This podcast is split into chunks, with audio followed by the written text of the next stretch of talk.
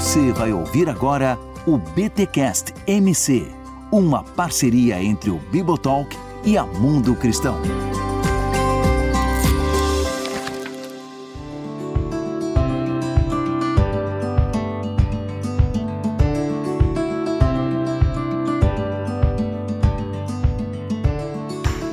Muito bem, muito bem. Começa mais um BTcast MC, o de número 23, o BTcast da editora Mundo Cristão, aqui com o Bibotalk. Eu sou o Rodrigo Bibo e não existe formação espiritual sem amigos. Oh.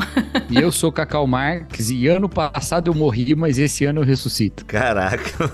E eu sou Carol Bazo e não existe formação espiritual sem ressurreição. Olha aí, quase Óbvio, achei que tu ia... Quase igual o teu. É, aí ó, viu? E a gente nem combinou. Vai que a gente tivesse combinado, né? Aí a gente ia ter que mudar. Eu ia ter que mudar, né? Porque você é mulher, eu. hum. Eu me senti um peixe fora do aquário agora, porque não podia ter falado bem. É que você já está formado, né, Cacau? Você já está no novo corpo, já que você vai ressuscitar esse ano, você já está é outro nível, outro nível. Eu quero saber que história é essa, Cacau. Pois é, conta isso aí, Cacau. Não, mas formação espiritual não tem diploma, né, gente? Vocês sabem disso, né? Tava no livro ali.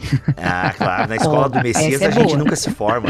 Aí, ó. Não, gente. Mas, ô, Cacau, explica essa abertura pra nós aí. Foi só uma paráfrase da música do Belchior, pô. Nossa, ah, ô, Cacau, então. Não tem tanto Pô, Cacau, assim, dessa audiência, talvez 30% ouça Belchior, né? Sei lá, Belchior. Ele tinha bigode, né? Eu só sei que esse cara tinha bigode. É a única coisa que eu sei do Belchior, que ele tinha bigode. Mas agora o resto que ele canta, o que ele faz, o que ele come, onde ele vive, se ele é brasileiro ou colombiano, eu não faço nem ideia. É, ele não vive mais, né? Porque ele ano passado morri, esse ano ele não morre porque ele já morreu no outro ano. É, meus amigos, estamos aqui com Cacau e Carol, Carol e Cacau, para falarmos sobre a ressurreição. Afinal, estamos aí entrando, né, na a Páscoa está próxima, a Páscoa está próxima e é muito legal nós pensarmos sobre a ressurreição. E claro, a Mundo Cristão trouxe para nós aí Eugene Peterson. Lembra que nós fizemos um BTcast MC sobre a vida de Eugene Peterson? Gente, que papo maravilhoso. Eu, Ângelo e Cacau, acho que só tá só nós, nós três, três ali. Né? E que papo gostoso foi falar sobre o Eugene Peterson. E ainda naquele podcast a gente falou: editoras, tragam mais Eugene Peterson. E é claro, né, a Mundo Cristão não quer dizer que a Mundo Cristão nos ouviu, mas ela trouxe aí Eugene Peterson Viva a Ressurreição. Um livrinho fininho, um livrinho que eu tenho certeza que você já vai comprar no link que tá aqui na descrição desse BTcast, porque, cara, você vai usar ele com certeza esse ano nas suas devoções, nas suas reflexões sobre a Páscoa. Você dá uma palavrinha aí pra família, você é o crente da família, você dá uma palavra aí nesse momento, naquele almoço, naquela janta, enfim. Você que na igreja que lidera algum grupo pequeno, sem sombra de dúvida, Viva a Ressurreição de Eugene Peterson, lançamento da Mundo Cristão, vai te ajudar. E hoje nós vamos conversar um pouquinho sobre esse livro aqui. Inclusive, Carol e Cacau, Cacau e Carol gostaram demais do livro. Gente, como assim? O que que esse livreto. Não, não, não é um livreto, vai, mas é um livro pequeno, com as suas cento e poucas, 120 páginas. O que que esse livro despertou em vocês assim? Que tipo, caramba, eu lembro que a, a Carol, ao longo dessa semana da gravação aqui, ficou Eugene Peterson toda hora pipocando no stories dela lá. Fiquei. e ó, depois da leitura desse livro, ele entrou pra minha prateleira, assim, sabe? Olha aí, fala aí, fala eu aí. Eu li a biografia também, né? Uhum. Então fiquei muito impactada com a vida dele, já gostava das obras, mas é um livrinho super pequeno, mas é profundo, assim. Cada frase do Eudine tem que mastigar, tem que saborear. Eu peguei o livro com a perspectiva de, ah, né, vamos se preparar pra Páscoa, quaresma tá aí e tal. Mas o livro me surpreendeu, foi meio que para outro lado, assim. E acho que na fase que eu tô vivendo da minha vida, lidando com muitas demandas de vida, ministério, é, as coisas crescendo, glória a Deus e tal, mas o livro, para mim, funcionou como uma exortação, assim, carinhosa e poética. Porque o Eudine é muito poético, né? Eu gosto muito disso. Para mim, ele é um místico. Quando a gente fala místico na história da igreja, né? Pra mim, ele é um místico moderno, assim. Ele tem muito esse aspecto, assim, poético, né? E da espiritualidade. Eu curto demais. Você sabe que, o Bibo, quando a gente gravou um podcast sobre o livro Fogo em Meus Ossos, da biografia do Eugene Peterson, no final, é que ficou fora da edição, mas no final do nosso podcast, o Ângelo falou: Olha, o mundo cristão tá lançando Viva a Ressurreição, livro novo. Perfeito, e eu, e eu na cara. época, falei para ele assim: falei, não, Ângelo, esse livro já tá lançado no Brasil desde não sei quanto. E a gente começou a dar risada, né? Não sei se você lembra disso. Lembro, lembro. E no lembro. final ele estava certo e eu tava certo também, uhum. porque o mundo cristão tá relançando com essa capinha lindinha. Ah, legal, legal. E, e o, o, legal desse livro é assim, como a Carol falou, o Jim Peterson é esse cara da espiritualidade, né? Só que ele é, é muito evangélico. As suas raízes são muito evangélicas. Apesar da sua conversão se dar no ambiente pentecostal, ele se tornou um presbiteriano depois, uhum. né? presbiteriano de uma, uma expressão mais evangélica, né? Já que nos Estados Unidos nem todo presbiteriano é evangelical, mas o Eugene Peterson tinha essa expressão mais evangélica. Então, é muito interessante ler esse livro. Eu que gosto, assim, de literatura e espiritualidade, a Carol gosta também, né? É muito interessante ler esse livro e perceber como ele vai fazer aplicações que são aplicações bem típicas da literatura de espiritualidade, sobre descanso, sobre amizade, sobre comensalidade. Só que ele faz isso que você percebe que ele tá tirando isso de uma leitura evangélica da Bíblia. Muito interessante isso, cara. Quando eu tava lendo assim, eu falei, cara, se fosse o Richard Foster escrevendo esse livro, que é outro autor que eu gosto bastante, o Foster ele tem lá o seu pezinho nos Quakers, né? Ele tem um pezinho nos Quakers lá, né? Então, ele ia falar mesmo, ele ia chegar nas mesmas conclusões, também bíblicas, né? Mas ele ia fazer um outro caminho. E é muito interessante ver o Eugene fazer esse exercício evangelical em cima da ressurreição com aplicações de espiritualidade para a espiritualidade cotidiano e várias coisas que eu tenho pensado e que eu tenho até algumas que eu tenho levado pro púlpito ou escrito sobre elas. O Eugene trouxe uma outra abordagem de alguma dessas. Então, assim, na minha história de vida, esse livro chegou num momento bom também. Entendeu? Então... E tem uma simplicidade ali. O livro, gente, ele não é um tratado teológico sobre a ressurreição. E assim, por isso que até a gente tá dando uma intro... a gente tá fazendo uma resenha do livro aqui, na verdade. A gente não tá nem trazendo um conteúdo ainda específico para vocês, porque de fato ele é um livro bem simples em última. Gente, simples, não simplista, ok? Ele é simples. Uhum. Mano, porque tem a. Gente, é o Eugene Peterson recontando basicamente ali as narrativas de ressurreição e fazendo as aplicações. E é o Eugene Peterson, né? Não sou eu. É o Eugene Peterson com toda a profundidade. É, eu não sei se foi você, Bibo, que, falou, que chamou esse livro de um é, sermão. Ele é muito profundo. Cara, não fui eu. Eu não falaria uma coisa tão legal assim. Deve ter sido alguém, mas é tem muito cara de sermão isso aqui, velho. Não é? Só que aquele sermão bom. Bom. Sabe? Que é, o que um bom sermão é o seguinte: o bom sermão, você vai ter que tirar pelo menos três sermões aqui, né? Mas assim, um bom sermão, na minha concepção, ok? na minha concepção, um bom sermão é aquele que o ouvinte sai tendo certeza de que aquela verdade é bíblica e de que ela é relevante pra vida, entendeu? Pra mim, esse é o sermão perfeito, que é o que eu é sinto verdade. quando eu ouço o Tim Keller. quando eu ouço o Tim Keller, é, isso. é muito bíblico e muito relevante. Ele é impressionante, ele atua nas duas pontas com muita qualidade. E esse livro tem isso, cara. Tem isso. Você acaba assim, você fala, meu, ele tirou tudo isso da Bíblia e tudo isso é tão relevante. Tem hora que ele, ele fala umas coisinhas, eu falei assim, cara, esse cara tá me observando, ele tá olhando pra minha vida. ele escreveu isso aqui pra mim, porque assim, eu, eu tô vivendo isso aqui, entendeu? Aí, um sermão pra Páscoa aí, ó. Tem uma parte aqui, eu até ia grifar, em que ele fala, aqui ó, é nessa parte aqui da página 38, ele Boa, fala que uma mudança sutil, mas trágica. Ele diz que é quando você para de fazer as coisas para Deus, a primazia de Deus você tira e passa a transformar a primazia da sua atividade no reino de Deus. Ele escreve assim, ó, ao longo dessa nossa trajetória, a primazia de Deus e da sua atividade, mesmo que de modo superficial, começa a ser substituída pela primazia da nossa atividade no reino de Deus. E ele chama isso de, de mudança sutil. E é sutil, cara. E é, é muito sutil. porque assim, você tá fazendo aquilo porque você é apaixonado por Deus. No decorrer da vida, aquilo se torna parte da sua identidade e manter essa atividade passa a ser mais importante até do que fazê-la para Deus. Entendeu? Você é. luta mais para mantê-la do que para obedecer a Deus. E é uma doideira, porque isso acontece direto. e é muito sutil para alguém endereçar isso, né? E ele fez isso, ele encontrou isso e falou: Ó, oh, presta minha atenção, tem essa questão. O que me faz sempre pensar que o, o Jim Peterson era um cara muito reflexivo, né? Porque assim, você não chega a pensar nessas coisas em dois minutos, entendeu? Você tem que ter um, uma prática de refletir na vida. Igual a gente falou do, do livro do Os Guinness, né, Vigo? Da vida refletida, né? Exato. né? O Jim Peterson com certeza tinha uma vida refletiva, porque ele, cara, é muito louco a sutileza que ele atinge quando ele escreve. Isso em todos os livros, mas nesse aqui teve uma questão temporal importante para mim aí, foi muito legal. Ah, tem aquelas fotos do Eugene Peterson que eu já vi por aí, assim, tipo, ele, né, numa casa na, na montanha. A coisa mais tecnológica que a gente vê na foto é aquele iMac dele, assim, ele tem um Mac grandão, assim, onde ele deve escrever os livros. Eu postei essa foto, eu acho, não foi isso foi, não, minha exatamente, foto? Exatamente, eu vi no teu stories essa semana, porque eu, só deu o Eugene Peterson essa semana aí na Carol, né? É. Organize o seu tempo e leia o Eugene Peterson, é, é. só o que deu. Exatamente. Então, assim, exatamente. organize seu tempo para ler o Eugene Peterson. Organi... Perfeito.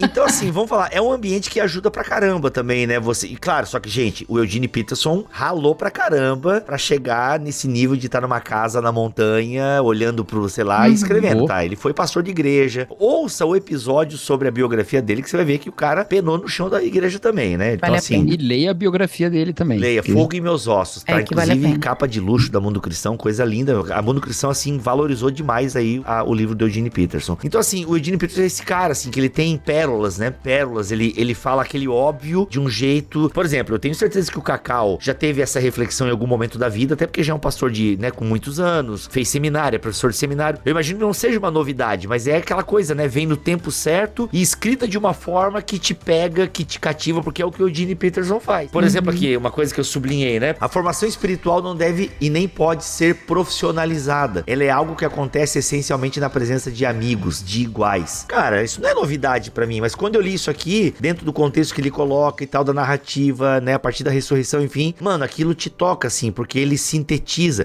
Na verdade, os bons autores são esses, né? Eles conseguem organizar aquilo que tá bagunçado na tua cabeça e de repente numa frase, num parágrafo, caraca, é, porque já tem uma correspondência. Você se admira daquilo muitas vezes, porque de alguma é. forma a sua cabeça já tava tentando desenrolar esse novelo, sabe? E aí de repente vem o cara e te mostra o caminho, te mo e o Eugene Peterson, sem sombra de dúvida, para vários assuntos, é esse autor que te, te ajuda a desenrolar aquelas ideias confusas na cabeça. Eu tava pensando, sabe, que talvez. Eu não sou uma leitora de todas as obras do Eugene, né? Acho que tem outras pessoas que já leram tudo, mas eu tenho a impressão que o tema, assim, a palavra dele. Tive a impressão que ele resume muito a vocação dele, que é alertar as pessoas para a vida real de relacionamento com Deus, né? Uma espiritualidade real. Não cair no, nas amarras de ministério profissional, como o Cacau falou, né? Transformar o ministério, o serviço a Deus, a relação com Deus, numa coisa sem vida. O tempo todo ele vai falar disso, né? Da vida. Tanto é, gente, que eu tava olhando aqui, no original, em inglês, o nome do livro é Vivendo a Ressurreição. E é bem interessante, porque essa é a proposta dele, né? A formação espiritual da gente viver viver a vida de Cristo. O que, que é essa espiritualidade é. aí, né? O brasileiro não gosta do gerúndio, né? Por isso que eu acho que a Mundo Cristão colocou viva a ressurreição. Mas eu né? gostei do duplo sentido, né? Porque viva a ressurreição pode ser um imperativo, como pode ser também uma celebração, né? É. Viva a ressurreição! A festa, exato. É verdade.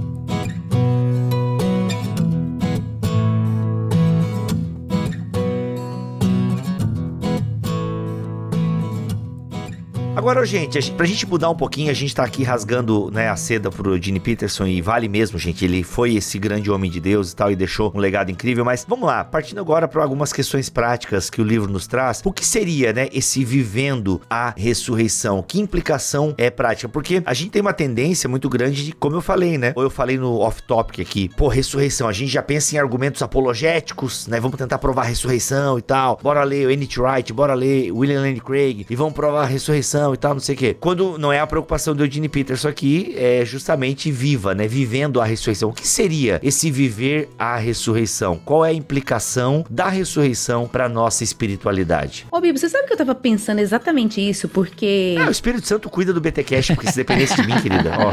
Oh, mas é exatamente isso que eu vou falar. Mas eu tava pensando assim, que vários autores vão falar a mesma coisa de formas diferentes. Então, essa questão do o viva a ressurreição, que é a formação espiritual, né? Que o próprio Eudine vai definir como Cristo sendo formado em nós, puxa um pouco aí da doutrina da santificação, da comunhão, do andar no Espírito. O Espírito que ressuscitou Jesus dos mortos é o mesmo Espírito que está em mim, né? Eu converti, eu tenho esse Espírito, é o desenvolvimento dessa vida cristã, que, por exemplo, Schaefer vai falar como verdadeira espiritualidade. Me lembrou muito, assim, alguns aspectos do Schaefer. Não, assim, nas definições, mas a, os temas a serem abordados, né? Então, o que o Edinho está trazendo é exatamente isso. Mas é bem interessante porque cada autor, né, da espiritualidade, da teologia, eles trazem esse mesmo aspecto da vida cristã e por isso que eu amei o livro, porque para mim esse é o assunto que eu mais amo na teologia. Doutrina da santificação, o desenvolvimento na fé, a comunhão mística com Cristo, por exemplo, também. Eu amo esse assunto aí, então o Eudine ele vai lidar aí com essas questões. Aí, ó, vou falar uma coisa aqui, já um comentário meu. Oh. Você falou pra gente não falar tanto do Eudine, mas Não,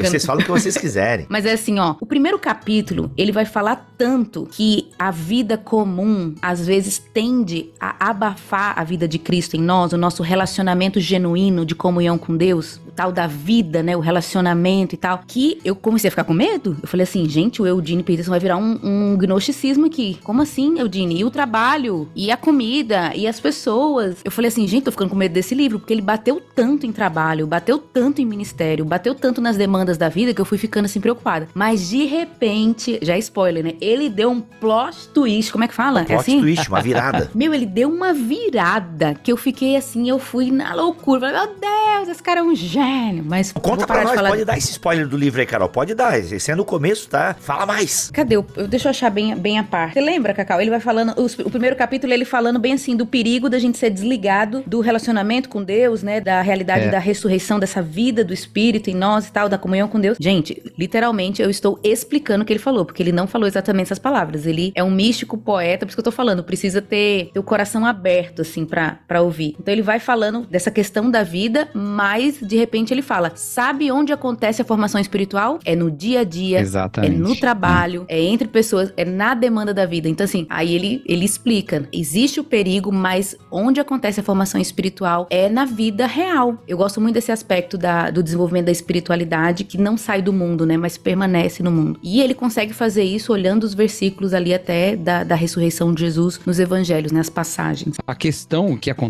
nesse livro é que é uma obra na qual ele vai tratar do tema da espiritualidade, que é um tema muito caro ao Gene Peterson, mas ele vai tratar do tema da espiritualidade com foco na formação espiritual. Então a, a questão pra ele é essa. Inclusive ele vai falar, existe quem busque uma espiritualidade sem formação espiritual, né? Ou seja, sem ir formando a vida de Cristo na pessoa. Então ele olha pra ressurreição pra viver uma, ele chama de uma formação via ressurreição. Então é que para ser formado espiritualmente, que é isso que a Carol falou de santificação, né, de vida com Cristo e tal, esse processo de caminhada e aprofundamento, mas através da mensagem da ressurreição. E aí, no primeiro capítulo, ele vai falar da questão do deslumbramento. Então, assim, eu achei uma perspectiva muito boa, porque realmente é o que nos falta. A vida, ela tem sido muito perdida, e hoje mais do que na época em que esse livro foi escrito. A vida tem sido muito perdida, não só nos afazeres, mas também na- no entretenimento. Não é só o afazer que nos, nos dopa, É. né? A- As tarefas, as demandas, mas também o entretenimento nos, nos tira um pouco do deslumbramento. Tudo é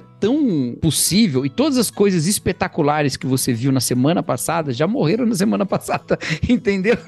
todas as coisas incríveis, elas têm prazo de validade. Nada é tão chocante, nada nos deslumbra, né? E ele vai pra ressurreição e ele diz uma coisa que é realmente um ponto comum das quatro narrativas da ressurreição, mesmo a de Marcos, que é tão curtinha e tão sem detalhes, É. né? Que é a de que as pessoas ficaram deslumbradas ou assustadas, elas ficaram impactadas. E aí ele se pergunta: cadê esse impacto na vida hoje? Onde está esse impacto? E ele vai começar a olhar o que é que drena o nosso impacto, o que é que drena o deslumbramento da vida. Uma da- das coisas é o trabalho, uma das coisas são ministérios, a, a idolatria, essas coisas todas, elas fazem com que a gente perca o deslumbramento da presença do Cristo ressurreto. E aí ele vai dar uma proposta, né? E essa questão dele bater no trabalho é interessante, porque ao mesmo tempo que ele bate no trabalho, assim, na, na perda do deslumbramento no trabalho, ano passado, eu. Esse ano também, mas menos, mas ano passado eu li muito sobre descanso, sábado, sabe? E eu vou dizer que o Eugene Peterson é um dos que equilibra mais as coisas de todo mundo que eu li, assim. Que a galera valoriza É mesmo, a gente, é, a gente tá numa época tão assim, estafante, né? Que muita gente tá batendo muito no trabalho, na,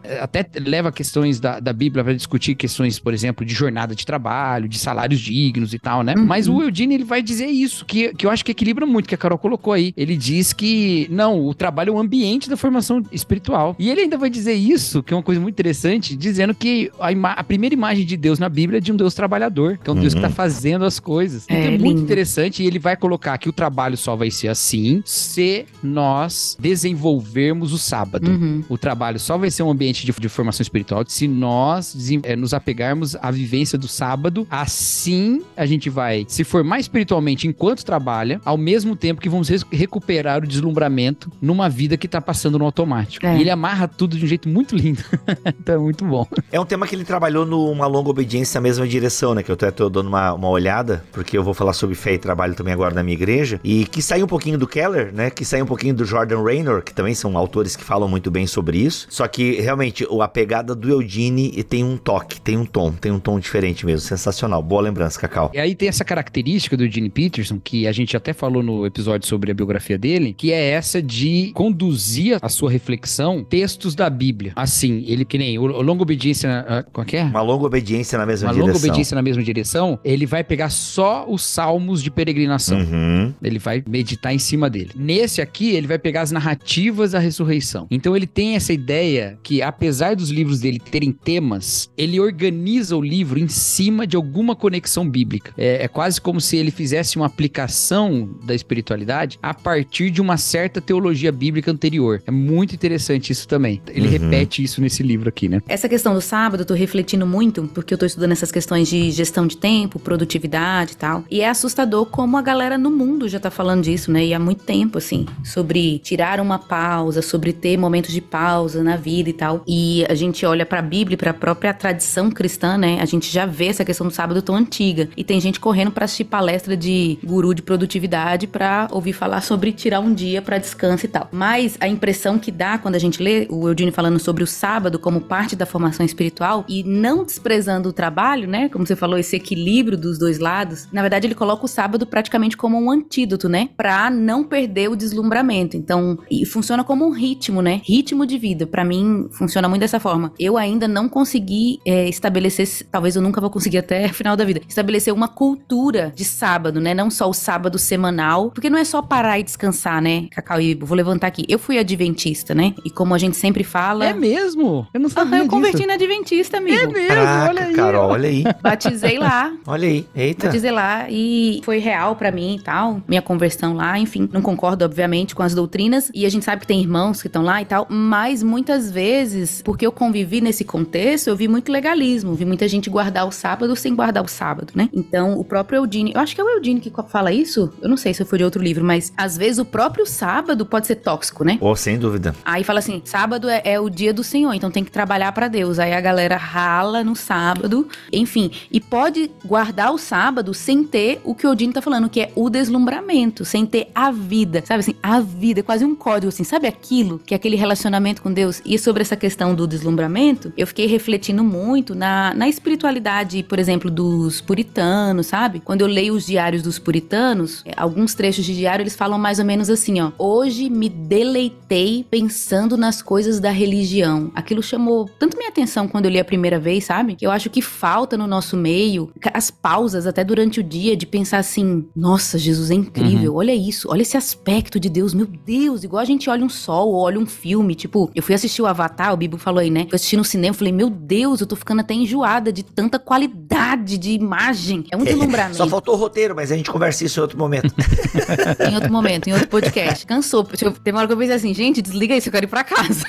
Então, eu fui pra casa, Carol. Eu tô nesse nível de velhice emocional. Eu levantei depois de duas horas e fui embora. Eu não- até hoje não vi o final de Avatar 2. Mas enfim, continua. Mas eu fiquei muito impressionada, sabe, com a, a parada da qualidade. Ah, não, é porque eu também tava num cinema que tremia a cadeira e Hum, ah, balançava. tá. Tinha uma outra experiência. Parecia que eu tava num parque da Entendi. Disney, mas era só o cinema de Campinas mesmo. É um 4, 4D, é um cinema É. 8D, 4D, enfim, o- nível. Mas sabe essa questão do deslumbramento, que às vezes a gente se deslumbra muito com as coisas no mundo, e nem acho que é errado, sabe? Eu acho que é parte da vida. Mas quanto que a gente se deslumbra com conhecer a Uhum. Deus, né? Eu tive, assim, uma experiência de deslumbramento que eu quero cultivar pro resto da vida, que é deslumbramento com a natureza. Assim, essa viagem que eu fiz pros Estados Unidos, eu vi, assim, lugares na estrada que aquilo me fez bem, sabe? Sim. Ver aquilo sim. ali. É eu falei, comprovado cientificamente, né? O contato com a praia constantemente, com a natureza, isso faz bem. Eu, eu preciso daquilo, sabe? Na minha vida, ponto final. Mas isso acontece no campo da espiritualidade também, Sim. né? Às vezes a gente. A vida cristã é enfada, enfadonha, é chata. Porque não tem deslumbramento, não tem encontros, assim. Com... Esse encantamento. O André Heinck usa muito uma palavra dos teóricos aí também da, da, da religião.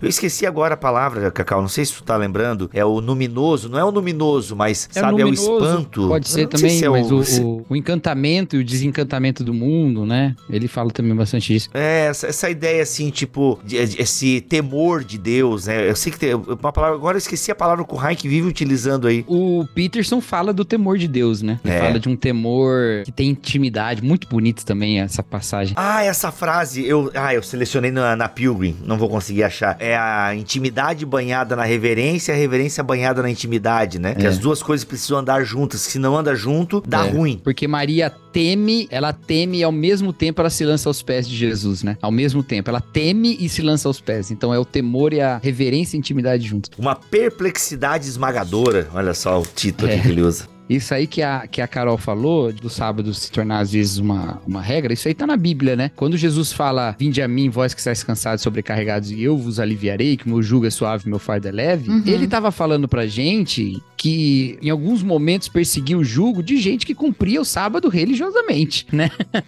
e ainda assim tava pesado. Quer dizer, é um jeito de não descansar, de transformar é. o descanso numa tarefa, né? E isso não adianta nada, né? não adianta nada. Eu não tô falando isso a respeito dos nossos irmãos sabatistas, Sim. não. Eu tô falando a respeito de cada um de nós. Pode acontecer qualquer é, um. que toma o descanso com o Senhor como uma tarefa e às vezes até com culpa, né? E aí acaba mais esmagado do que aliviado. Né? E falando sobre essa questão do deslumbramento, eu acho que, refletindo muito sobre a cultura neopentecostal, pentecostal e até carismática, eu tenho um lugar de fala, né? Eu gostaria de fazer uma autocrítica. Por quê? Porque eu acho que essa galera, a gente é do deslumbramento, a gente curte o deslumbramento, sabe? A gente curte a conferência que explode, a música que explode, a visão, a palavra profética e tal. E eu creio em tudo isso. Mas o que, que eu gosto do Eudine, eu acho que é um aspecto que a gente precisa ensinar muito para os nossos irmãos, é dá para viver isso no dia a dia, no comum. Eu posso viver o deslumbramento sem necessariamente eu ter a visão de um anjo. Um anjo abrir aqui a, o teto da, da, minha casa e descer, sabe? Ou esperar uma conferência para que isso aconteça, né? Eu, eu gosto muito desse jeito dele de trazer um negócio tão profundo. Nossa, ressurreição, deslumbramento, temor do Senhor, mas pode acontecer no dia a dia, no trabalho, numa refeição comum, né? Que a gente vai chegar já já nesse assunto também. É o ateísmo prático, né? Tem muito crente que vive um ateísmo prático, no sentido de que ele acredita em Deus, mas ele vive como se Deus não existisse. Ele é, ah, tem Deus, ele vai na igreja, mas ele vive como se Deus não existisse. Gente, achei aqui na Pilgrim, que eu tinha selecionado, que eu li um pouco no físico, um pouco na Pilgrim. Reverência e intimidade não andam uma sem a outra. A reverência precisa banhar-se nas águas da intimidade, para que não se transforme num elemento estético frio e desligado da realidade. Ou seja, a galera que tem reverência e tal, aquela ideia do, né, do divino, o espanto, né, do divino e tal. Mas se não tem intimidade, vai se transformar num elemento estético frio e desligado da realidade. Uhum. A intimidade precisa mergulhar nas águas da reverência para que não se transforme em emoção eufórica. Aquelas mulheres sabiam o que estavam fazendo, elas estavam em contato com Deus na presença do Jesus vivo. Por isso o adoraram, né? Ou seja, eu adoro porque eu estou na presença em contato com Deus na presença de Jesus. E eu preciso ter a intimidade e a reverência, né? Cara, que sensacional.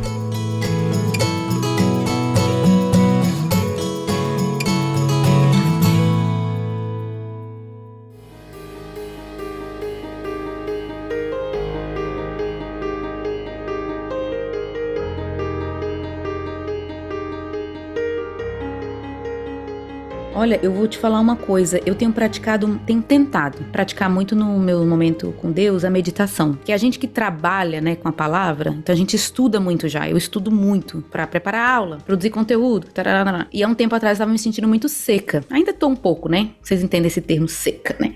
tava faltando deslumbramento. Olha aí, os termos do Eugene Peterson. e eu pensei assim, gente, eu preciso meditar mais na palavra. E aí, quando ele descreveu, assim, quando ele descreveu, quando ele trouxe a Bíblia, né? Aquela passagem de Jesus ressurreto na praia, aparecendo para Pedro, com um peixe frito esperando eles. Aquilo ali, gente, aquilo ali é uma cena que é um deslumbramento. Nossa, aquilo ali e The Chosen ajudou bastante, né? É The Chosen, né, Eu fiquei meu? pensando, aí eu fiquei assim de manhã meditando naquilo. Eu falei, meu Deus, que coisa linda, Jesus ressurreto, com café da manhã pronto, né? Porque é isso.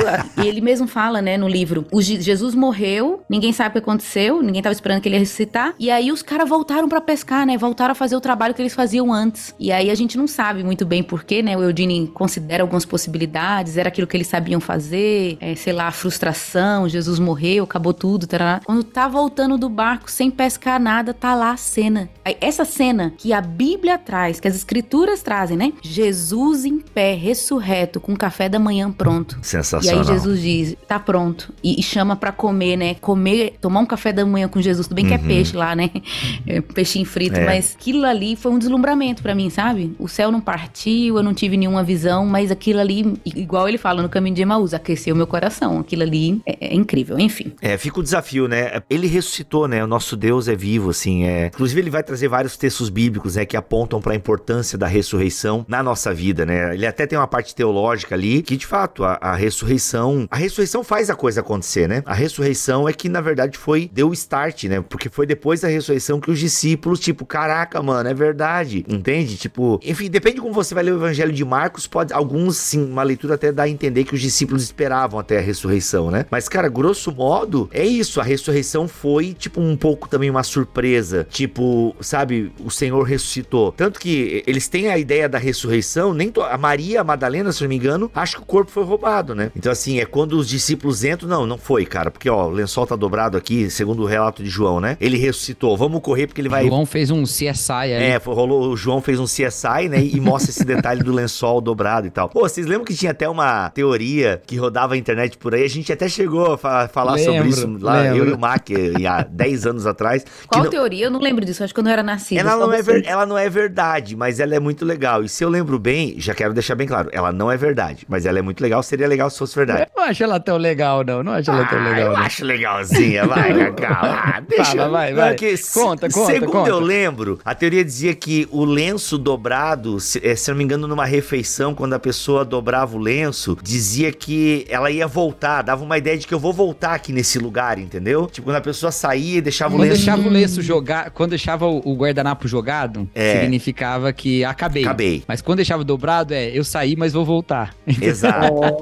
E aí, mano, isso não é verdade, nenhum grande teólogo atesta isso daí e tal, mas enfim, alguém inventou essa, essa parada aí que, mano, é muito legal. Mas, gente, repito, Não tem nada a não ver. é isso. Mas o Peterson coloca esse lance do, né, do linho dobrado. dizendo, Gente, esse corpo não foi roubado. Tipo, pô, que ladrão que ia roubar o corpo ia deixar, fazer questão de dobrar esse, esse linho aqui, entendeu? Então foi onde João, É. meu, ressuscitou, entendeu? Corre porque o cara ressuscitou. E outro ponto legal também aqui, que até eu e o Cacau a gente falou sobre dúvida num BT Papo recentemente. Gente, pra quem não sabe, eu e o Cacau temos um programa no YouTube que sai toda sexta-feira às 11 horas da manhã. E num desses programas foi sobre dúvida, né, Cacau? A gente falou um pouquinho sobre dúvida e tal. Foi, E é muito foi. legal que Jesus tá ali com os seus amigos, né, depois da ressurreição, e alguns têm dúvidas. E Jesus continua, tipo, ok, eu tenho amigos aqui que né, estão me adorando, que já acreditaram, outros ainda estão em dúvidas, e tudo bem, vamos lá, uma hora essa dúvida cessa, né, eles vão entender o que tá acontecendo, né, não tem uma repreensão, achei isso muito bonito também, né, o Eudine apontar pra esse lance aí. Só mais uma coisa que eu queria mencionar, que eu achei incrível, assim, da relação do sábado com o trabalho, né? Desse equilíbrio, que a gente pode falar, assim, do espiritual, do invisível com o visível, mas o ponto que o Edwin fala é que sem o sábado, o trabalho se esvazia de todo o senso da presença de Deus. Então, voltando lá pra essa questão do sábado, desse ritmo, né? Desse estilo de vida, talvez eu poderia até resumir tudo que o Eudine fala como esteja atento ao senso da presença de Deus. Porque para pra pensar, a gente é crente, a gente tem o Espírito Santo, mas as demandas da vida afogam, né? Ou abafam. Ou a gente deixa abafar, né? Tem um jeito correto de lidar com as demandas da vida. E o Eudine mesmo vai falar daquela passagem, né? Como é que é, gente? Me ajuda aí da terra dos viventes. Como é que fala? Você lembra, Cacau, de, de, desse Salmo versículo? 116, que é, que é, é o Salmo 116, aquele que ele fala dos laços da morte e tal. Isso. Andarei na presença do Senhor na terra dos viventes. Exatamente. Aí ele comenta o seguinte, gente, o Salmo tá falando sobre andar na presença de Deus na terra, né? Eu não tô sendo levado pro céu, é na terra mesmo que eu tô andando na presença de Deus, mas o contexto do Salmo, né, antes e depois é sobre morte, é sobre perigo. Então, É. realmente, a vida tende o caos, a vida, as demandas da vida aqui nessa terra, nesse mu- mundo pós-pecado, vai tender a sufocar a vida de Deus. Então, esteja atento e vigilante ao senso da presença de Deus que a gente já tem. A gente que tem o Espírito Santo, a gente já tem isso disponível. Então, é sempre uma exortação de, ei, perceba, você tem isso, você pode ter isso. Você pode ter essa vida de deslumbramento, essa vida vivida na ressurreição. Se tem uma coisa que eu, que eu fico impressionada com a doutrina da ressurreição, quando eu, principalmente quando eu estudei na teologia sistemática, as questões da ressurreição, é o que mais me impressiona é o mesmo Espírito que levantou Je- Jesus dos mortos é o mesmo Espírito que está em mim. Isso é muito Amém. forte, É, isso é gente. forte. É, sim. Esse é o Hum. assombro. Lembrei a palavra que o Heinck vive utilizando, o assombro. O Assombro. assombro diante do Ótimo. divino. Cara, é, a gente devia se, se assombrar mais mesmo com algumas coisas, né? E a gente esquece, assim, a gente esquece. Por isso É. que a gente precisa do óbvio, né? Por isso que a gente precisa de pregação toda semana. Quem prega toda semana tem que ouvir, sentar pra ouvir pregação também, né? Ou ler, ser ministrado, né? Por autores, livros e tal. Porque a gente acaba realmente. Tem uma galera que gosta de focar em picuinhas da Bíblia, né? Aí fica aí discutindo picuinhas e tal. Até o Ângelo briga comigo porque eu fico sempre é, desmerecendo escatologia na- nas minhas redes sociais e tal. E aí mandou várias.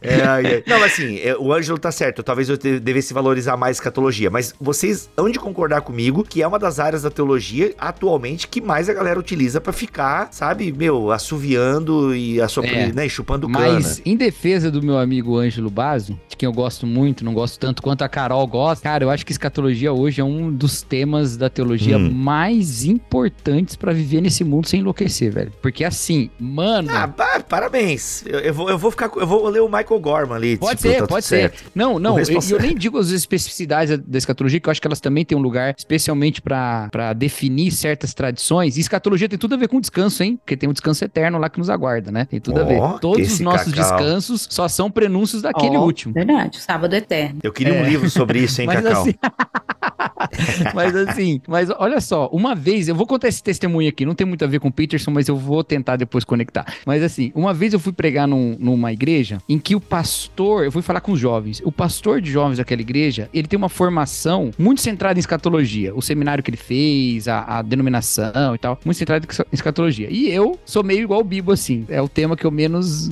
procuro. E naquela época, estavam acontecendo algumas coisas, faz uns anos isso, uns bons anos já. Tava acontecendo algumas coisas, umas notícias e tal, que estavam me deixando muito preocupado. E aí, em algum momento, isso levantou na conversa ali com o pessoal. E aí eu comecei a perceber que a minha preocupação era muito porque eu pensava pouco na esperança, entendeu? Eu pensava pouco na escatologia como uma verdade bíblica, eu pensava pouco nas questões, eu pensava mais no resto, deixava, deixa Deus resolver lá na frente. E eles estavam pouquíssimos abalados pelas minhas preocupações, porque eles eram muito fundamentados na esperança cristã, sabe? Então acho que é uma coisa muito importante. A gente fica muito desesperado porque pensa pouco, às vezes, nessa, nesse aspecto da esperança eterna, né? É. Eita. Não, em minha defesa, já que o Ângelo teve defesa aqui, deixa eu me defender também, pô. Deixa eu me defender também. Primeiro, que eu não acho que o Ângelo seja dessa turma né, da, de achar pelo em ovo na escatologia. E segundo, Aham. eu acho um tema importante, né? Eu acho um tema importante, principalmente por, por conta da esperança. Mas eu me fico muito ali reticente. Como é pra ti também, Cacau, em última análise, né? A gente não Sim, nega aham. parousia, nada disso e tal. Isso, é. Mas é que eu digo assim que a escatologia é um tema que a galera fica. Eu recebo mensagem no meu WhatsApp do meu amigo, cara, tu viu lá agora o terremoto na Turquia, Sofonias 310. Pô, mano, para, entendeu? É. Essa galera assim, entendeu? Que fica caçadores da segunda vinda. Aí é o jeito contrário de usar a escatologia, não com esperança, É. mas né, com, com medo e Do preocupação. E... exato, exato. e Mas tal. assim, o que, que isso tem a ver com o Peterson, né? Tem a ver o seguinte, O que que tem? que Hum. ele falando de ressurreição e de deslumbramento e de descanso, né? E aí quando a gente olha esse Salmo mesmo 116, os laços da morte e a morte dos santos e tal, a gente perde mesmo essa perspectiva. A, a gente pode, com muita facilidade, ficar totalmente imerso nessa vida sem a ressurreição. A gente pode ficar totalmente perdido nessa vida aqui e olhando os aspectos dessa vida sem esse impacto da ressurreição, né? Eu até falei com o Ângelo isso também. Olha só, o Ângelo vindo direto aqui na nossa conversa. hein? Ó. Uma vez eu, eu até mandei uma mensagem pra ele, no Ele tá na Instagram. academia, senão ele estaria aqui, gente. Desculpa aí. O Ângelo acadêmico. Ângelo, Ângelo Olha, o Fitness. Ângelo na academia, hein, cara? Meu, isso sim. Claro, porque ele acredita que no- tem a ver com a escatologia dele. Vai ter que correr Sim. aí do anticristo, vai ter que correr, vai ter que correr com Jesus pelo mundo inteiro pregando o evangelho. É isso aí. ó. Mas tá meio atrasado nessa aplicação prática, né? Cê- Mas você sabe por que, que o Ângelo não tá aqui? Não é por causa da academia, não. Hum. É porque se ele estivesse aqui, esse ia ser um podcast ABC2. Ângelo, Bibo, Cacau e Carol. Ó. Meu Deus, eu fico pensando, que mente que formula isso? É a mente do cacau, querida. É café em cápsula. Que horas que isso se, fez- se formou na mente dessa É o café cápsula. Mas continua, Com café de cápsula. Vocês aí de café especial não tem essa, esse pane mental aqui. Mas assim, eu até falei pra ele: olha só, João. Olha João, cara. Olha que louco. Quando João viu a visão do Apocalipse, já fazia uns 60 anos que ele tinha visto Jesus ressurreto. Entendeu? E começa o livro de João como? Com a visão que João tem de quem? De Jesus. Essa mesma visão que é temerosa, porque ele teme, ele diz que teme, mas também é íntima, porque o grande amigo dele, ele viu de novo, que fazia 60 anos que ele não via aquele que ele amava. É verdade. Entendeu? Então, olha essa É. cena. E esse tipo de encontro que deve se repetir na É. nossa vida. Alguém botou no Twitter esses dias, Midia Nascimento, né, a cantora. Ela botou no Twitter esses dias, gente, como é que faz pra assistir The Chosen e não chorar, né? E aí eu fiquei pensando assim, cara, sabe o que é o mais legal do The Chosen? É que você assiste e depois você pode se encontrar com o protagonista, É entendeu? O problema é que a gente Ai, se ai. encanta com, com o Jesus do The Chosen, mas não vai encontrar com ele que tá ali do nosso lado, É. entendeu? Esse deslumbramento, essa meditação, essa prática de espiritualidade, esse encontrar-se com as realidades que não são do mundo sensível, isso é muito importante pra gente não ter é, a nossa vida drenada no automático, Uhum. entendeu? Então, e isso é a ressurreição que nos traz, a certeza de que Jesus não é um personagem do The Chosen. Jesus é o nosso Deus ressurreto Amém. né? Que E com sensacional. nele a gente pode se encontrar. Ele está conosco todos os dias até consumação dos séculos. São três capítulos, né? O primeiro é esse do deslumbramento e do sábado. Como eu gosto muito desse tema do descanso, eu tenho a tendência a me alongar. Eu ia falar outras coisas, mas eu não vou falar mais. mas aí ele tem outros dois capítulos em que ele vai falar ressurreição, comida e bebida em que ele vai falar sobre como a comida. É uma perspectiva muito interessante também, eu achei isso. Como a comida combina tanto a necessidade quanto o prazer. Que é um aspecto. É muito doido Total. isso. Total. Ele falou que. Ainda bem que Deus não tirou o paladar como resultado da queda. Mas olha só, a comida, ela vem por causa da necessidade. A gente tem necessidade. Mas é, é indissociável do prazer. Tanto que se você tirar esse aspecto, a alimentação fica super complicada, né? Porque você não tem o aspecto da, da, do degustar, né? E o contrário também. Foi só degustar, mas não te nutrir nada. Aí é, é quase a vida de todo mundo nesse mundo do século XXI, né? Comer comidas gostosas sem nutrição nenhuma. Isso é a nossa vida com Deus também. É uma necessidade e um prazer. E isso é a nossa nossa, nossa partilha na mesa, ela, ela nos desarma, comer com é. os outros. E aí ele vai apontando, e no final ele faz até uma crítica sobre a indústria alimentícia, de certa forma, né? Que ele diz assim: olha, hoje em dia as pessoas comem muito em restaurante. Elas perdem a prática da hospitalidade uhum. e, da, e de ser convidado, de ser um anfitrião e convidado. O anfitrião oferece a comida, ele tem toda a responsabilidade, mas ele também desfruta ali com o convidado, que participa ali do anfitrião e que recebe aquilo de com alegria, né? Então, isso é uma coisa muito bonita, a maneira como ele coloca e como essa prática é importante. Eu aprendi a valorizar isso muito com você, viu, Bibo? Naquele seu vídeo sobre comensalidade, lá atrás. Caraca, Cacá, olha aí que legal. Porque eu não sabia dar um nome para isso, né? e uhum, nunca tinha encarado uhum. isso como uma disciplina espiritual, mas é, é. Né? Como é que é? Explica aí o que, que o Bibo falou, que eu, eu só não conheço. Ele tem um vídeo lá atrás sobre a comensalidade, né, Bibo? É, aprendi com o Egon, Egon Wutzki, a ideia do termo oh. comensalidade, essa ideia de sentar à mesa com os amigos. Tá? E Jesus praticamente praticava demais essa comensalidade, né? Uhum. Você tá junto à mesa com os amigos e sempre de maneira intencional, de maneira como formação espiritual mesmo. Isso é, é. muito legal. E isso é uma, é uma, uma questão bíblica. O que, que isso tem a ver com a ressurreição? Tem a ver que Jesus ressuscitou e comeu com as pessoas. Partiu o pão e foi reconhecido lá depois do caminho de Emaús. Foi lá, comeu peixe com os discípulos, né? Que já foi citado aqui. Então, na ressurreição está esse aspecto da partilha, do dividir a mesa, do compartilhar, do ser hospedeiro, hospitaleiro uhum. e ser também é, hospedado, ia falar hospitalizado, é isso, ser hospedado. Credo, isola, bate na madeira três vezes. Tem isso na ressurreição, né? Então, ele coloca nesse aspecto aí, e é uma coisa importantíssima. E, como eu disse, é uma coisa que tá na Bíblia toda, né? Uma das interpretações sobre o Levítico e sobre o sacrifício do Levítico é de que a, o sacrifício é uma refeição partilhada com Deus, né? É. Em que o sacerdote come uma parte da comida representando o povo que se senta à mesa com Deus, e Deus come come uma parte da comida que é representado pelo holocausto. O sacrifício totalmente queimado é um símbolo de Deus consumindo aquele alimento, entendeu? Então é isso, né? Deus nos chama pra mesa com ele, né? Isso é uma coisa muito legal. Muito Nossa, bom, gente. Lembra muito a ceia é, também. Ó, muito ah, isso. É? Nossa, eu pulei a ceia ainda. Não, então deixa, deixa, Peterson... porque tá no livro. Se tá Não, no livro, a galera vai ler tá no, no livro. livro. Ele pronto, fala da pronto. ceia. Ele fala da ceia. Você vai descobrir lendo Viva a Ressurreição de Eugene Peterson, lançamento da Mundo Cristão. Só para terminar, o último termina, capítulo. Termina. Onde ele fala sobre ressurreição e amigos, né? E ele fala dessa, da importância dos amigos nessa formação via ressurreição, né? Uhum, e essa existência uhum. de Jesus ali com os seus amigos, né? né? O Jesus ressurreto, seu encontro com os seus amigos. Isso é, é uma coisa que ele ressalta aqui também como parte da nossa formação espiritual. Pronto. Exatamente. Então, gente, é três blocos, basicamente, né? Ressurreição e deslumbramento ressurreição, comida e bebida, ressurreição e amigos. E aí tem o apêndice Histórias da Ressurreição. Galera, 160 páginas praticamente, é um livro pequeno, gostoso de ler, com aquela folhinha amarela, aquele acabamento do mundo cristão. Capa linda, né? Parabéns pela capa aí. Pois eu li é. o nome do capista e já esqueci de novo. Peraí que eu vou falar. É o Douglas Lucas. Douglas Lucas. Muito bonita. Achei ela minimalista. Exato, minimalista. E comunica, né? É poucos traços. É, fala tudo o que quer dizer. Exatamente, exatamente. Muito bom, gente. É isso. O link tá aqui na descrição deste BTcast tá bom? Aqui em bibotalk.com é só você ou digita no Google aí BTcast MC023. E esqueci agora o número do.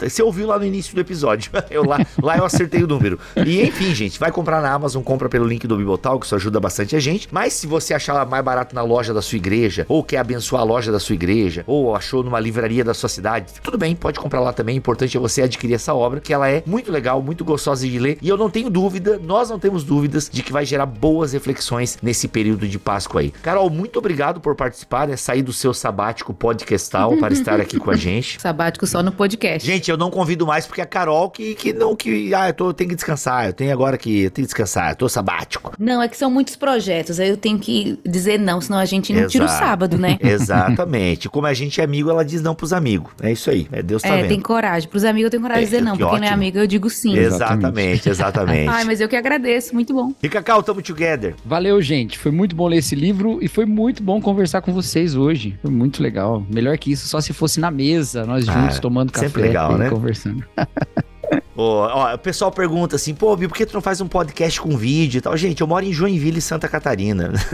eu não... Aí vem a pergunta seguinte: por que você não sai daí? Exato, exato. Aí, É. Vem pra São Paulo, Bibo. Vem pra São Paulo. Hashtag É, que em São Paulo São as coisas Paulo. acontecem, dizem os outros. Mas é que, gente, eu, pô, eu amo a minha cidade. Vão, vão fazer um aeroporto aqui em Montemor agora, porque é tanta gente do Brasil inteiro vindo. É. Olha aí.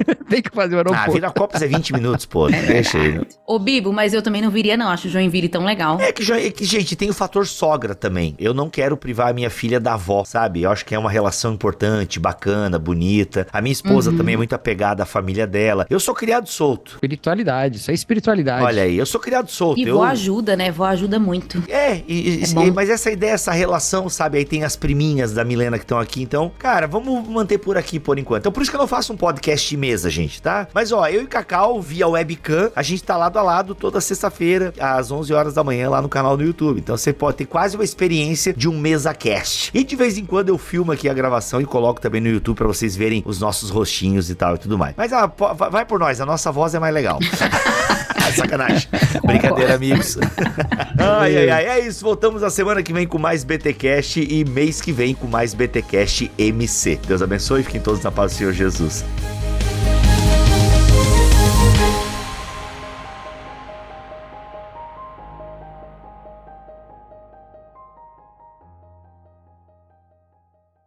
Este podcast foi editado por Bibotalk Produções.